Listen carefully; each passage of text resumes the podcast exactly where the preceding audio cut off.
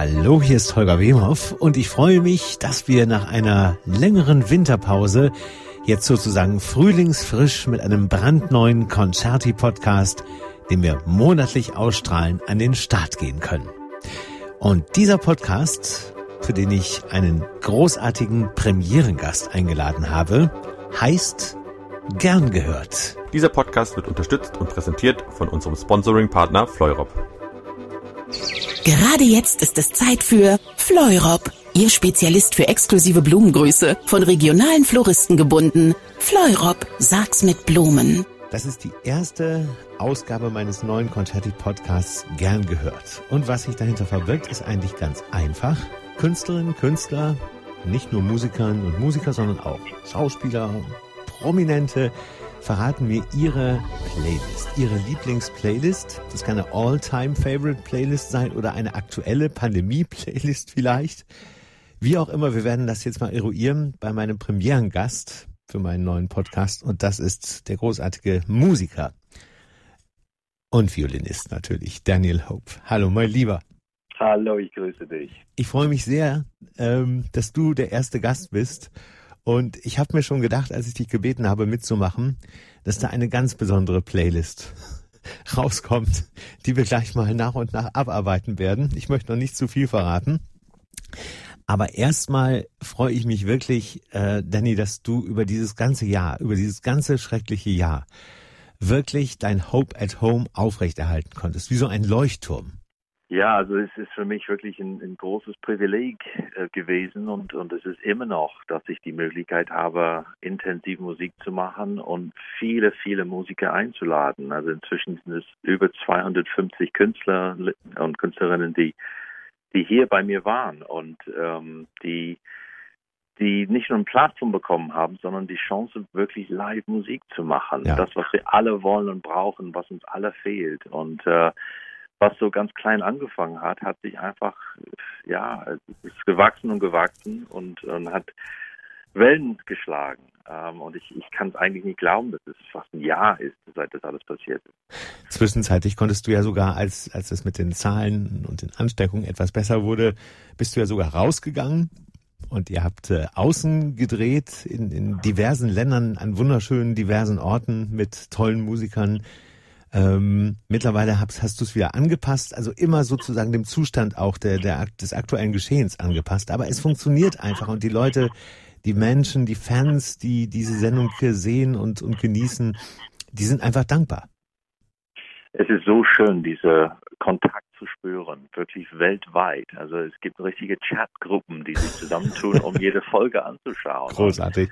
Ähm, in dieser letzten Staffel habe ich mich auf Europa konzentriert. Wir ja. haben von AT 27 Slots bekommen äh, für 27 EU-Staaten. Und dann ist es so, dass wir, wir jeden Abend äh, ein EU-Land äh, zelebrieren und ein bisschen die Kultur und die Musik durch entweder Musikerinnen und Musiker aus der Region oder durch Werke oder vielleicht von beiden. Und da lerne ich persönlich sehr, sehr viel. Also Musik aus Lettland, Musik aus Malta, ja. äh, alles Mögliche, was auf uns zukommt. Also genau. das ist für mich eine große Bereicherung. Aber ähm, es ist klar, dass das im, im Moment trotzdem ein Zwischenstopp ist, mhm. weil wir, wir, wir es darf nie das Live-Erlebnis ersetzen. Niemals. Aber im Moment ja. bleibt uns einfach nichts anderes übrig. Ja. Wo du das gerade sagst, ähm, Berlin plant ja gerade dieses Pilotprojekt, ähm, was über mehrere Tage ja auch geht, wo diverse Orchester, Ensembles, Theater, Konzert, Opernhäuser, aber auch äh, Sprechtheater etc. Äh, dieses dieses Experiment wagen und vor Publikum wieder spielen. Ja. Ähm, denkst du, das wird Erfolg haben? Ich hoffe, also Freunde von mir äh, machen mit in verschiedenen Orchestern. Ja. Äh, äh, Deutsche Oper Berlin hat jetzt gerade eine erste Aufführung gehabt vorgestern. Mhm. Ähm, es braucht sehr viel Geduld und sehr viel Hoffnung. Ähm, man muss natürlich alle Menschen ziemlich viel zumuten, dass ein, ein Publikum bereit ist, bereits am Mittags irgendwo hinzugehen, sich zu testen, äh, das einzureichen, dann trotzdem mit Maske da zu sitzen. Ja begrenzt. Äh, wir wissen alle, das ist, es ist schwierig, aber ich glaube, es ist wichtig, dass wir dieses Zeichen setzen, gerade nachdem ähm, nach so viel unglaubliche ähm, Überlegung und Arbeit und Kosten, die alle Kultureinrichtungen gemacht haben im mhm. ersten Lockdown, das war wirklich ein Schlag ins Gesicht, dass alles dann doch zugemacht worden ist. Und ja. so, so sehe ich es als, als lebens- und überlebenswichtig, dass, dass man das zumindest mal versucht. Und ja. ich, ich applaudiere die Menschen, die dahinter stehen und mit der Energie und die, dieses Kampfgeist, äh, sich nicht unterkriegen zu lassen. Ja. Unbedingt. Und ähm, ich glaube tatsächlich, du hast es gerade kurz angedeutet, ich glaube tatsächlich, dass das Publikum oder große Teile zumindest des, des Publikums mittlerweile so ausgehungert nach Live-Musik sind, dass äh, trotz dieser Hindernisse, und das sind ja wirklich welche, mit äh, Testing, was man am gleichen Tag irgendwo machen muss und dann diese ganzen Regeln, die auch in den Häusern eingehalten werden müssen. Aber ich glaube, das Publikum zieht da mit. Ich glaube auch, und ähm, es muss man auch fairerweise sagen, es ist nicht das Einfachste für einen Künstler auf die Bühne zu stehen und in einen mehr oder weniger leeren Saal zu schauen. Ja. Also wir, wir sind verwöhnt, dass wir diese Kunst feiern mit vielen Menschen und einen vollen Saal, was knistert, ist auch Teil der Aufführung. Es ist Teil von der Musik und ähm, wir haben das alle mitgemacht. 50 Leute, 60 Leute gespielt in großen Sälen und ja. das, das schlaucht auch. Auf der anderen Seite ich finde, jede Chance, ob es für fünf Leute oder 5000 Leute, müssen wir gerade jetzt nutzen. Ja, sonst, ähm, sonst gibt es überhaupt keine Zeichen mehr und das Ganze versickert allmählich im Sande, denn kein Mensch weiß, wie lange uns mit diesen ganzen Problemen, die auch ähm, die sogenannte Impfstrategie, ich scheue fast dieses Wort, mit sich bringt, äh, kein Mensch von uns weiß, wann, wann, wann wirklich das, das, das Ufer in Sicht ist. Im Moment ist es das eben noch nicht. Das muss man ganz klar sagen. Das ist richtig. Ähm, und man muss auch, auch fairerweise sagen, also die Engländer haben so viel falsch gemacht in letzter Zeit, was die Politik angeht und, und viele anderes. Aber was die Impfstrategie angeht, ja. Bin ich überzeugt, dass die da Vorreiter sind. Und ähm, es ist auch mutig von denen zu sagen, wir, wir machen sozusagen alles dicht bis x Tage im Juni und dann machen wir alles auf. Ja. Ähm, ich weiß, das ist auch sehr umstritten, aber die rechnen damit, dass bis dahin die größte äh, Mehrzahl der Bevölkerung geimpft ist. Und damit müsste es dann zu einer Art von Immunität führen. Ja. Äh, ist auch ein Weg. Ähm, und, und ich blicke sehr gespannt in diese Richtung, was da passieren wird. Im Moment scheint es ja der richtige zu sein, tatsächlich. Schauen wir mal. Ja, schauen wir, genau ich drücke da auf jeden Fall die Daumen, ähm, weil es ist den äh, Briten nach diesen Monaten auch wirklich zu gönnen. Das muss man sagen. Das ist richtig. Mein Lieber, lass uns über deine Lieblingsmusik reden. Ich habe gerade schon gesagt, ähm, wenn ich mir deine, deine, deine Liste so anschaue, ähm, mit sechs Titeln, dann, dann würde ich die tatsächlich unter All-Time Favorite erstmal ansiedeln. Kann man das so sagen? Mit Sicherheit, ja. ähm, mit Sicherheit Teile davon. Also ich, ich höre sehr viel Musik und sehr unterschiedliche Musik, das weißt du auch. Ja. Und ähm, ich komme dann immer wieder zurück zu Favoriten. Und sicherlich die Interpreten auf diese Liste gehören zu meinen Oldtime Favorites. Die haben aber so viel Tolles auch eingespielt. Ich könnte mich niemals auf nur ein Lied oder ein Werk pro Interpret festlegen. Aber mhm. das sind auf jeden Fall die, wo ich immer wieder zurückkomme. Und ich würde sagen, verstärkt auch in letzter Zeit in dieser Lockdown. Ich glaube, viele, das ist fast, ähm, viele kennen dich, auch viele Fans kennen dich, aber Teile dieser Playlist kommen fast einem Outing gleich, wie ich finde. Und ich würde fast mal vorschlagen, ich habe äh, die Ausschnitte ja nicht komplett, aber doch vorbereitet. Fangen wir doch mal gleich mit dem ersten Ausschnitt an. Und viele werden wahrscheinlich erstmal denken, what the fuck?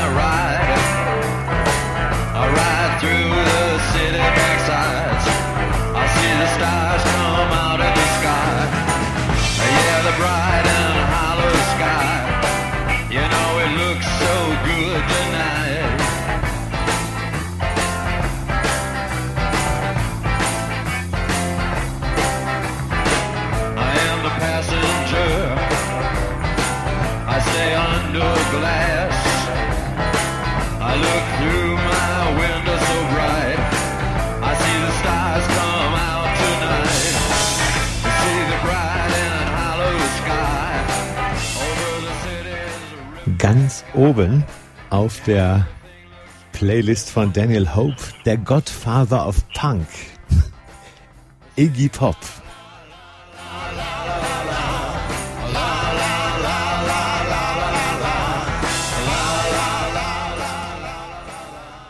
Aber Danny, das ist auf jeden Fall ein Klassiker. Und was für ein, was für ein, was für ein großartiges Lied. Ja. Und es hat so viel Bedeutung. Und Iggy Pop sowieso ein Ikon ähm, für das, was er verkörpert. Aber was ich besonders interessant an dieses Lied äh, finde, ist, ist, die, ist diese Hintergrundgeschichte. Diese Geschichte, dass also erstens äh, natürlich leicht angelegt an Jim Morrison. Ich bin ein großer Doors-Fan. Ja, das weiß ich, genau. Ähm, äh, kennst du übrigens Alabama Song in, in der in der Version mit, mit der Doors? Das muss man sich unbedingt einmal anhören. Tatsächlich nicht. Das wusste Ach, ich das- nicht. Das, Das musst du, das Okay. musst du hören. Das ist sowas von crazy. siehst du hier der Klassik-Nerd wieder, ne? Kann viel lernen von dir. Okay, ja, ist notiert. Aber es, es hat es hat natürlich mit Berlin zu tun. Es hat mit dieses dieses sinnloses ähm, Hin und Her fahren, Hin und Her reisen. Und Ja. Das hat er ähm, wahrscheinlich sein sein berühmtestes Lied oder sein erfolgreichster wahrscheinlich. Aber es ist nicht deswegen, sondern es, es sagt sehr sehr viel über ihn. Er war bereit, seine seine Drogenkonsum äh, unter Kontrolle zu, zu kriegen. Er hat Mhm. sich zurückgezogen. Er hat sich David Bowie dafür quasi um Hilfe gebeten. Mhm. Bowie hat das mitproduziert. Das ist Bowies Stimme im Hintergrund. Dieses La La La La Ja. ist Bowie auch. Ja. Ja. Was ich auch auch so großartig finde, dass Bowie so Teil von dieser äh, Platte ist. Und dieses Idee, du fährst durch eine Stadt, du weißt nicht, wo du hingehst, du sitzt in der U-Bahn, diese vier Akkorde, die sich immer wieder holen, äh, wie eine U-Bahn-Geräusch und dieses Vollrausch. Ähm, das, das ist etwas, was mich gerade in letzter Zeit sehr erwischt hat, weil ich bin natürlich ein, ein Passenger. Bisher bin ich, bin ich jemand, der ständig auf Achse war und ständig Mhm. unterwegs war Mhm. und seit einem Jahr nicht mehr. Ja. Und, und so denkt man oft, wenn man dieses Lied hört, jetzt völlig anders über das Reisen, über wo man hin will, über die Ziele im Leben und so. Und deshalb, ähm, es gehört auf jeden Fall zu meinen All-Time Favorites, aber im Moment irgendwie noch verstärkter. Ja, also tatsächlich ähm, überlappen sich da die beiden, ähm, ja, die, die beiden Playlisten, wie ich sie gerade zu Anfang erwähnt hatte, All Time und eben jetzt tatsächlich diese besondere pandemiebedingte äh, Situation. Kann ich Richtig. absolut nachvollziehen, ja. Richtig. Iggy Pop and the Passenger, ähm, auf jeden Fall tatsächlich erwischst du damit mich nicht kalt. Ich liebe den Song genauso. ich weiß nicht, ob ich das tatsächlich über ähm, jeden deiner äh, Auswahllieder, Auswahlsongs sagen kann. Aber beim nächsten, mein Lieber, ähm, und größer konnte der Unterschied vielleicht nicht sein, da sind wir uns mal wieder komplett einig. und zwar zu 100 Prozent. Lass uns mal hören, was ähm, auf deiner, auf Punkt zwei deiner Liste steht.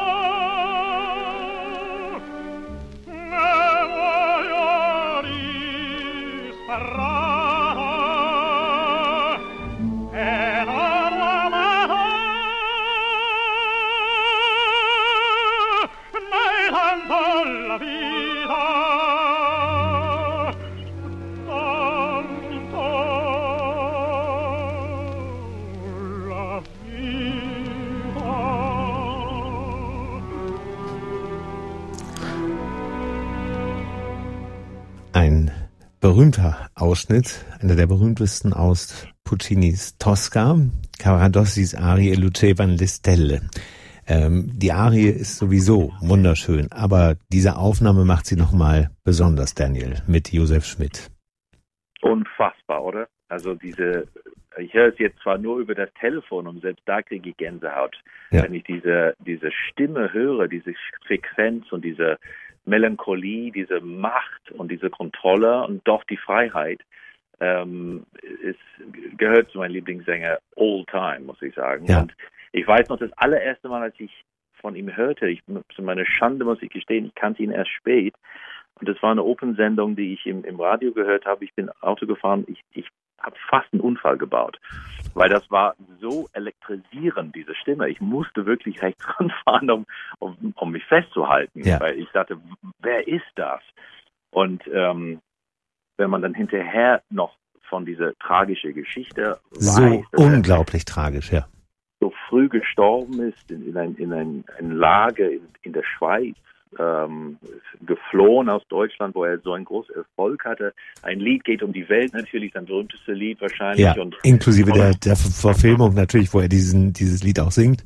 und, und man sieht ihn auch da und, und ähm, auch die, die, dieser Kampf, die er damals mit den Nazis hatte. Ähm, ein, ein recht kleiner Mann mit einer riesigen Stimme. Und das Ja. ist, finde ich, so, so fantastisch. Und gerade hier Carabadossi, also dieser Abschiedsbrief an Tosca, diese, diese sterbende Angst, die, die, die einen hat, ich finde, das, er trifft er diesen Ton so hervorragend und so bewegend. Ja. Ich gebe dir da äh, komplett recht. Ähm, da klingt zum einen dieses Kämpferische durch, aber auch die ganz, ganz tiefe Verzweiflung. Ähm, und vielfach wird, ähm, wird streckenweise in musikalischen Kreisen ähm, auch noch von der Schweizer Schande gesprochen, wenn man Richtig. an, wenn man an äh, Josef Schmidt denkt. Denn ähm, er, er, er musste ja fliehen, kam dann in die Schweiz und äh, als dann eben die Schweiz auch mm, ja sich mehr oder weniger mm, angeschlossen hat streckenweise, ist er ja da erkrankt und man hat ihn einfach nicht behandelt. Ja. Und zwar er war er war schwer krank, schwer herzkrank, sagt man ja. Mhm. Und ist glaube ich dann auch auf offener Straße zusammengebrochen, ne? mehr oder weniger auf der Flucht. Furchtbar. Absolut fürchterlich. Ja. Ich finde, man muss, ähm, ich, ich könnte mir vorstellen, dass, dass viele unserer Hörer Josef Schmidt gar nicht so, so wie du bis zu der Radiosendung auf der, auf der Rechnung hatten. Ähm, man kann einfach nur sagen oder empfehlen, dass man viele, viele Aufnahmen und vieles ist restauriert worden von den Nachlassverwaltern. Vieles ist entdeckt worden, auch im Laufe der Zeit und, und remastert worden und neu veröffentlicht worden. Man kann einfach nur empfehlen, dieser, dieser Stimme äh, in seinem Gehörgang Raum zu geben, denn äh, er hatte eine unglaubliche Technik, er hatte eine unglaublich für einen lyrischen Tenor heldischen Aplomb dahinter und ähm, es gibt auch ein, ein, ein, ein, Buch, ähm, was, was glaube ich immer noch auf dem Markt ist, äh, Spuren einer Legende, äh, das, das ist auch höchst lesenswert. Man muss sich auch mit dieser Geschichte dieses Mannes auseinandersetzen, Mhm. um nicht zu vergessen und um daraus vielleicht sogar zu lernen Absolut. gerade heute. Also für, für, für, für diese Auswahl bin ich dir, bin ich dir sehr, sehr dankbar, wie du dir denken kannst. Auch als Opernfan. Ja. Also ich habe jetzt schon, ich bin jetzt schon sehr begeistert. Ähm, kommen wir zum dritten Ausschnitt und damit äh, schon zur Halbzeit. Jetzt wird spannend.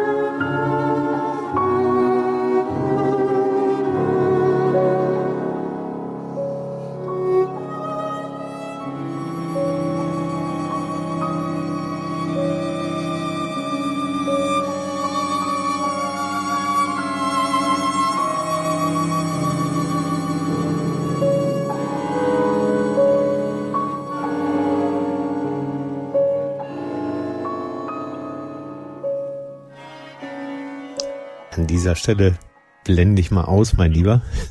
Nicht, weil es mir nicht äh, gefällt, nicht unbedingt zumindest. Aber ähm, ich muss, äh, bevor wir das, das Rätsel um diese Musik, die viele vielleicht gar nicht kennen, lösen, ich muss sagen, äh, wenn ich, wenn ich diese, diesen Komponisten höre, muss ich immer an unsere erste Begegnung denken, die über 25 Jahre her ist. Ich auch. Denn damals, und da warst du noch gar nicht bei der Deutschen Grammophon, ich glaube, das war ein Nimbus-Album, kann das sein? Korrekt, absolut richtig.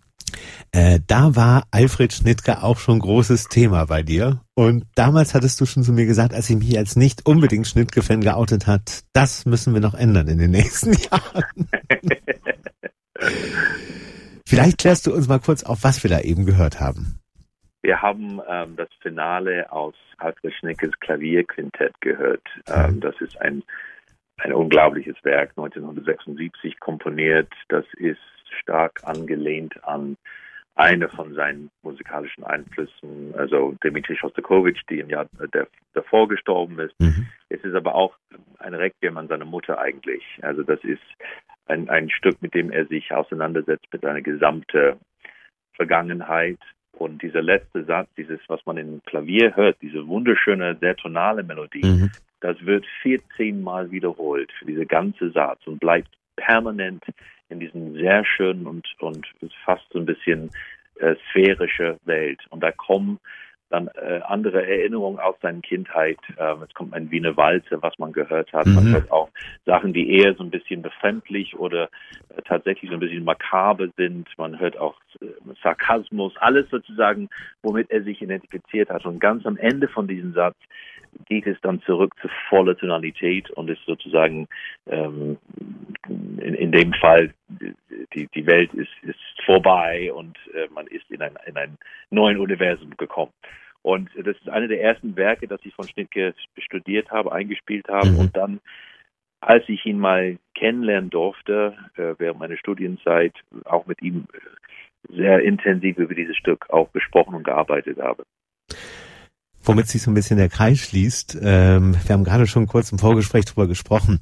Äh, du bist mit einem deiner aktuellen Alben, mit deinem Schnittke-Album, das du bei der DG aufgenommen hast, bist du ganz oben in die Klassikcharts gelangt. Und ich weiß nicht, Daniel, wie lange das her ist, dass Schnittke dort oben mal prangen konnte.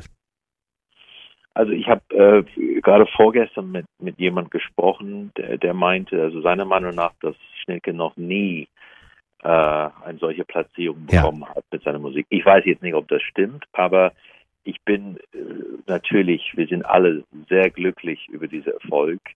Wir, vor allem, ich, ich, ich hätte mich so gewünscht, dass er das noch miterlebt hätte. Ja. Ähm, er war jemand, der, der so bescheiden war und er, er wollte natürlich Erfolg haben und, und so, aber es war so mehr von Inneren und ich glaube, er hätte sich einfach riesig gefreut und, und das ist ein großes Dank an ihn. Ja.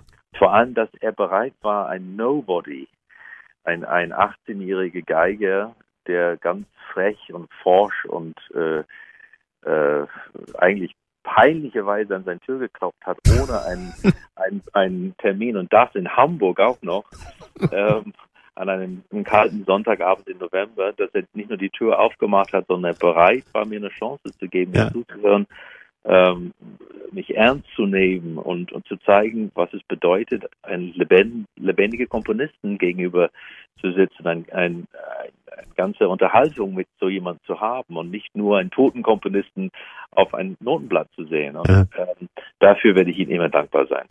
Ich glaube, ähm, du warst 18, hast, äh, hast rausgefunden, wo er wohnt, ne? weil er, glaube ich, sogar im Telefonbuch stand. Nee, er war nicht im Telefonbuch, sondern ähm, ich, ich hatte lange versucht erstmal. Damals war es natürlich viel kompliziert, es gab kein Internet und, Ja, so. ja, eben.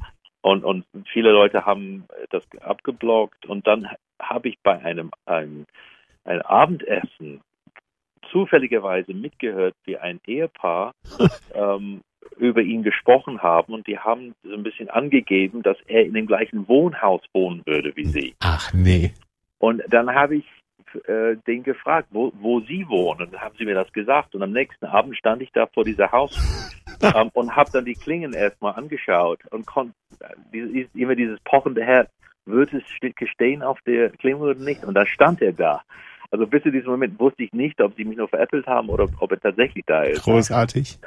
The personal investigation of Mr. Hope. das hast du gut gemacht, wirklich. ähm, Habe ich das, erinnere ich das richtig, dass seine Frau die Tür erstmal geöffnet hat? Ja, also ich, ich wollte eigentlich wollte ich nur einen Brief und eine Kassette Ja. abgeben. Also wo, wo du drauf spielst. muss man sagen. Ja. Ähm, und es war aber so, dass die, die Briefkasten nicht draußen war, sondern im, im Hausflur. das, man, man musste reinkommen, um etwas zu deponieren. Verstehe. Und aus diesem Grund habe ich geklingelt und die Tür, die Haustür ging auf. Ich ging rein und wollte es in den Briefkasten deponieren. Als ich merkte von oben, dass die Wohnungstür aufging und der Licht kam dann rein, ich fühlte mich da total erwischt so. Und, und sie fragte, was ich dann, was ich will. Und das war dieser Moment. Soll ich Ja. wegrennen und einfach nur den Brief reinschmeißen oder soll ich mich trauen? Und ich habe mich getraut. Was eine, was eine der besten Entscheidungen war, ne? Ja, es war, es Ja. war tatsächlich eine der besten Entscheidungen, ja. Und heute mit deinem neuen Schnittke-Album oben in den Klassikcharts. Das ist eine großartige Geschichte und äh, vor allem sie ist noch nicht zu Ende. Das ist das Schönste daran. Daniel, wie schön. So, kommen wir zu den ähm, zu den äh, drei letzten äh, Ausschnitten und fangen wir mit dem ersten an. Ich habe jetzt schon Gänsehaut.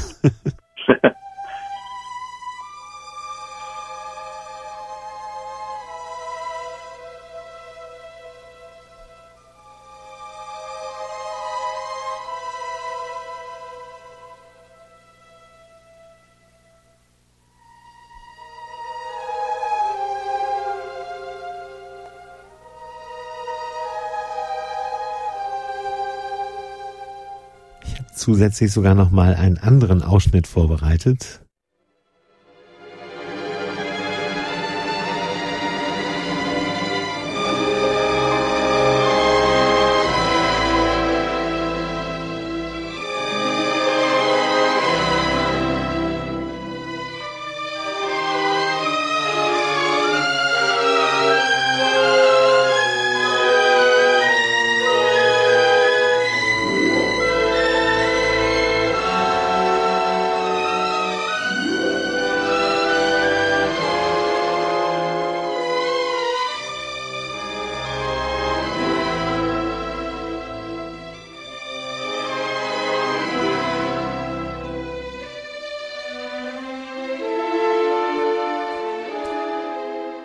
Vielleicht der größte Filmmusikklassiker aller Zeiten. Wenn man auch anderen großen Kollegen zuhört, wie sogar John Williams, der über diese Musik gesagt hat, das sei für ihn das Größte, was je komponiert worden ist. Ich, ich kann das gut nachvollziehen. Ähm, und diese, diese Musik sowie dieser Film Vertigo von Alfred äh, Hitchcock und Bernard Herrmanns genialen Soundtrack dazu, das äh, muss man wirklich, oder ich muss es als Meisterwerk bezeichnen. Und man kann diesen Film nicht ohne die Musik vorstellen. Das ist genau der Punkt. Das ist ein Gesamtkunstwerk. Ja. Ähm, mit, ohne eine von beiden wäre wär es halb so viel wert. Wobei die Musik, finde ich, ist sogar noch stärker.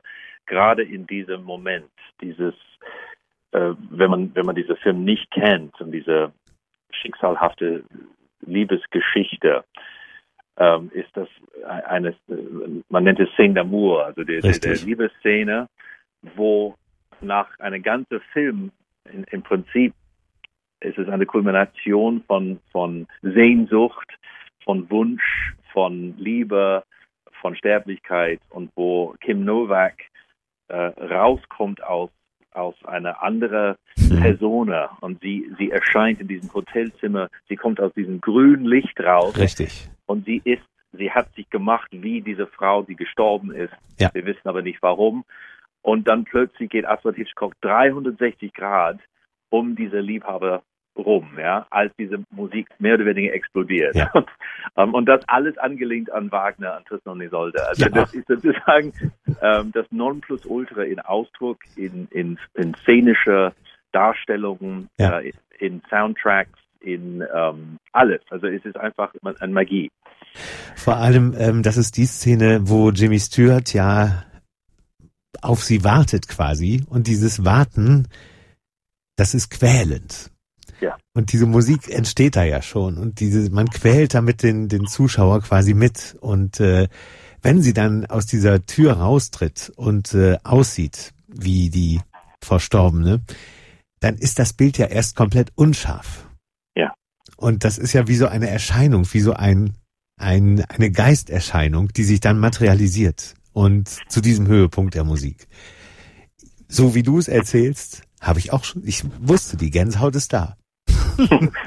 Also ich habe Gänsehaut in, in so viele Szenen in diesem Film Ja. und auch äh, auch die Bedeutung dahinter. Also sie sie tut alles, um ihn quasi zurückzugewinnen.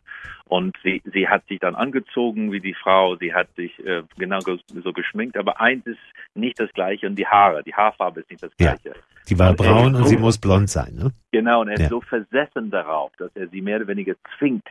Äh, er, er will sie zwingen, diesen Image rein. Und, und das ist auch also höchstens also, äh, sehr fragwürdig als, als gerade in der heutigen Zeit natürlich. Ja. Aber ähm, es, es gehört einfach zu dieser Macht, was, was Hitchcock in der Ausdrucksart beherrscht hat wie kein anderer. Und da muss man sagen, Bernard Herrmann, ein Genie. Ein Genie ähm, des Verstehens und die Konstellation zwischen Liebe, Eifersucht, Drama und wie man das in ein symphonischer ähm, Soundtrack einbettet. Also ich glaube, da können wir alle davon lernen. Dieser, diese, dieses Symbol des Strudels, ähm, was da immer wieder deutlich wird, sowohl in der Musik als auch in den Bildern, die Hitchcock verwendet, bis hin zu ihrem Haarknoten hinten. Richtig. Ne? Ähm, das setzt sich davor, das ist fast so eine künstlerische Dreieinigkeit. Daniel, wir sind da komplett auf einer Linie. Auch einer der größten Filme aller Zeiten mit einer der größten Filmmusiken. Komplett. Wir haben, ähm, als wir Hope at Home äh, in Amerika, wir durften sechs Folgen in San Francisco drehen. Ja. Und wir haben eine Folge gemacht und haben diese Szene d'Amour nochmal neu bearbeiten lassen, Mhm. äh, nur für ein kleines Streichensemble. Und wir haben das äh, am Hafen von San Francisco aufgenommen. Wow. Und während wir das gespielt haben, haben diese Foghorns, ähm, wie sagt man das, die- diese, ähm, diese äh, Warnsignale, wenn es Ja. Nebel gibt. Ja. Und das hört man ständig in dem Film in Vertigo, weil Ja. es auch in San Francisco gespielt. Und während wir dieses äh, Musik gespielt haben, gingen diese Nebelhörner los und haben äh, gespielt. Also es war wirklich Wahnsinn. Hoffentlich ist niemand ins Wasser gesprungen, wie im Film. Nein. Weil äh, äh, das ist ja diese sehr auch auch sehr, wenn man sie einmal gesehen hat, äh, diese Szene im Film, wenn Kim Novak da ins Wasser geht und äh, Stuart holt sie raus an der Bridge, äh, auch das äh, brennt sich einem ja ein, ne? Es ist Wahnsinn. Und ich, ich durfte einmal Kim Novak äh, persönlich kennenlernen. Ganz Ist nicht kurz. dein Ernst, ehrlich? Ist, ist mein Ernst. Okay. Ja, sie kam, sie kam äh, um, um ein, ein Talk über Vertigo zu machen Ja. und äh, ich durfte sie einmal ganz kurz äh, die Hand geben, als es damals erlaubt war. und äh, sie ist immer noch eine solche Erscheinung, diese Frau. Ja. Also äh, sie hat ein, eine solche Faszination und äh, ich ich kann gut verstehen, weshalb damals, obwohl eigentlich keiner wollte sie haben für den Film, aber Hitchcock hat auf sie gesetzt, weil Ja. sie hat einen Look, was so äh, einmalig ist. Und dieser Film ist auch so einmalig. Absolut. Also man sieht, man hört, wir sind große Fans. Ja. Ich glaube, das kann man nicht anders sagen. Vorletzter Titel, mein Lieber. Und dazu sage ich nur, You say that it's over, baby lords.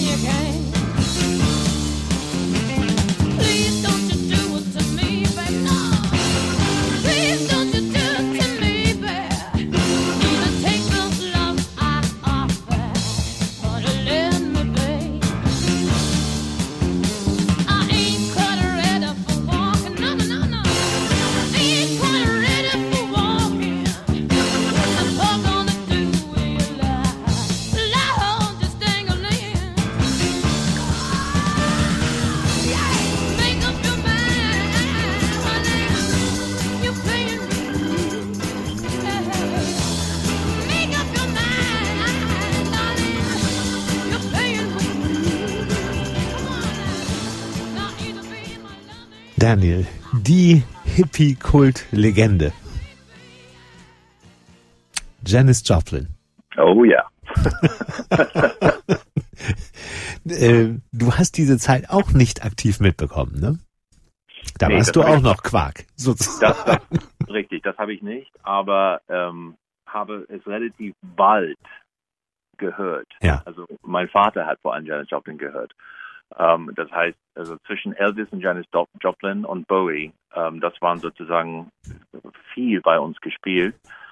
Und ich hatte immer dieses Gefühl bei Janis Joplin, also diese Stimme, bis heute kriege ich es nicht aus meinem Kopf. Das ist irgendwo zwischen einer Rasierklinge, das meine ich aber als Kompliment, Ja. und und ähm, und, und fast so so ein Messer. Also das sticht in einen rein, aber ist animiert und ist inspiriert. Also es gibt wenige Musiker, ich finde, auf der Welt, die mehr funky sind als Janis Joplin. Ähm, Ja. Und in, in diesem äh, Pearl, also diese diese berühmte zweite Album von ihr, was sie auch nicht mehr vollendet hat, Ja. weil sie gestorben ist davor Sehr früh gestorben, genau. ich finde, da ist sie, da, das ist sozusagen eine, eine absolute Höhepunkt erreicht in, in ihrer Ausdrucksart. Und das ist auch teilweise mit ihrem Boogie Band, dieses Full Tilt Boogie Band, was so, so unglaublich abgeht. Also ich möchte nicht wissen, wie dieses Studio da ausgesehen hat, nachdem diese Sessions da war, weil die waren die meisten Zeit so voll auf Drogen und auf alles Ja. andere. Ja.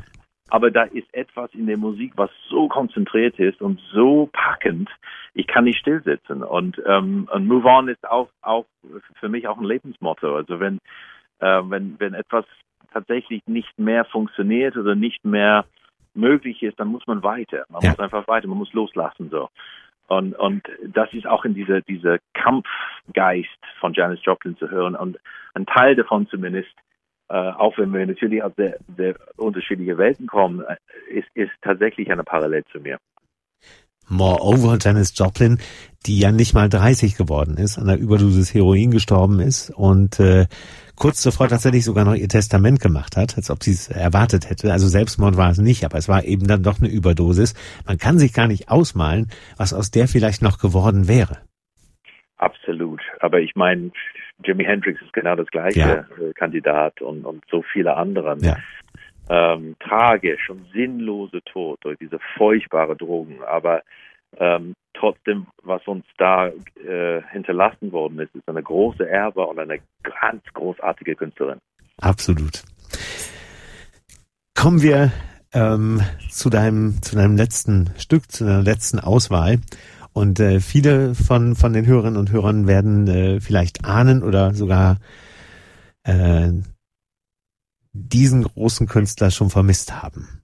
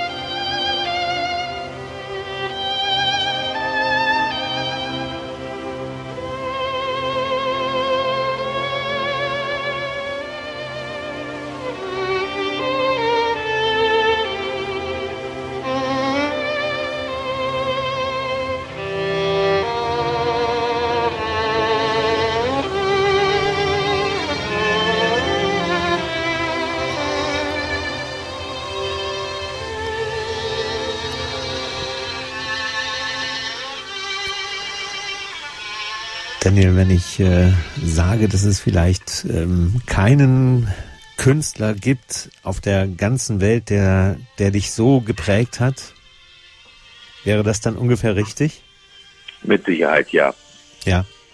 Das war natürlich ähm, dein großer Freund, Lehrer, Mentor, Begleiter, Leihvater. Hier. Man kann viele Worte noch finden, aber das war der großartige Yehudi Menuhin. Ähm, dass du diese Aufnahme gewählt hast, äh, freut mich ungemein, weil ähm, ich glaube, da sind wir uns einig. Es ist zum einen eines der zu Unrecht äh, vernachlässigten Violinkonzerte der Romantik Absolut. mit Robert Schumann. Absolut. Wir haben häufig drüber geredet. Ähm, dieses Konzert bedeutet dir persönlich, glaube ich, auch sehr viel, ne? Das ist richtig. Also ich, ich bin ein riesen Schumann-Liebhaber und Fan und Verehrer. Und ähm, ich finde, obwohl er natürlich berühmt ist, ist er längst nicht da in der Bewusstsein von vielen Menschen, wo er eigentlich sein sollte. Und ähm, das finde ich wirklich sehr schade. Er ist jemand, der die deutsche Romantik vertritt wie kaum ein anderer Komponist. Und dieses Violinkonzert hat eine sehr ungewöhnliche und bewegte Geschichte. Er hat es ganz am Ende seines Lebens Mhm. geschrieben, nach Mhm. dem, nachdem er versucht hat, sich das Leben zu nehmen. Äh, Brahms und Clara Schumann waren der Meinung, dass es sozusagen ihm nicht würdig war. Mhm. Und der, deshalb wollten die das Stück 100 Jahre quasi vergraben. Und dann kam es aber doch ans Licht während der Nazi-Zeit. Die Nazis haben nach einem Ersatzkonzert für Mendelssohn gesucht, Mhm. was verboten war, und wollten einen großen, in Anführungszeichen, deutschen arische Komponisten äh, mit einem Violinkonzert finden. Mhm. Und so passte denen diese Idee von Schumann, was eigentlich total absurd war. Aber nichtsdestotrotz haben sie es dann so eingesetzt. Es gab in 1937 eine Aufführung, wo Hitler sogar äh, anwesend war und Goebbels auch. Aber Yehudi Menuhin, der zu der Zeitpunkt gerade 20 war, befand sich in Amerika und hat die erste ähm, Einspielung davon gemacht, Ja. was die Nazis auch rasend gemacht hat, gerade als jüdische Künstler Ja, in New York, ne? in New York mit Barbarolli. Genau. Ähm, Nacht- und Nebelaktion eigentlich, weil er wollte unbedingt das aufzeichnen, bevor Kuhlenkampf in Deutschland das Mhm. äh, geschafft hat, Mhm. was ihm auch gelungen ist. Und mit einer Aufnahme, die zum Niederknien ist. Und gerade dieser zweite Satz, Ja. dieser Ton von Menuhin, dieser Ausdruck, diese, diese Glissandi, diese ähm, fast spirituelle Klang, die er da geschafft hat, äh, zeigt einen nicht nur, dass es ein großartiges Konzert ist, aber was für ein wunderbarer, wirklich Jahrtausendgeiger er war. Ja. Kuhlenkampf hat das dann, glaube ich, letzten Endes uraufgeführt, aber Menuhin, also öffentlich meine ich jetzt äh, 37, aber Menuhin war eben der Erste, der es aufgenommen hat. Richtig. Und zwar, wie man hört hier, gerade wegen Barbie Rolly in einem Gesamtzusammenhang, der so nie wieder übertroffen worden ist. Und wenn man dies, äh, ohne jetzt dem anderen zu nahe zu treten, aber wenn man das mit Kuhlenkampf vergleicht, die Aufnahme, dann ist die Intensität hier natürlich um einiges glühender. Für, für mich ist, ist es tatsächlich so, dass Menuhins Aufnahme eine ganz andere Dimension zu sich bringt und diese leidenschaftliche ähm, Überzeugung, die er hat, er war auch der Meinung, man durfte es nicht kürzen und nicht verändern. Ja. Kuhlenkampf hat, hat die Violinstimme ein bisschen vereinfacht, um es spielbarer zu machen, muss man auch sagen, fairerweise. Aber Menuhin sagte, nein, wir müssten genauso spielen, wie Herr Schumann das wollte. Und auch das finde ich ganz hervorragend.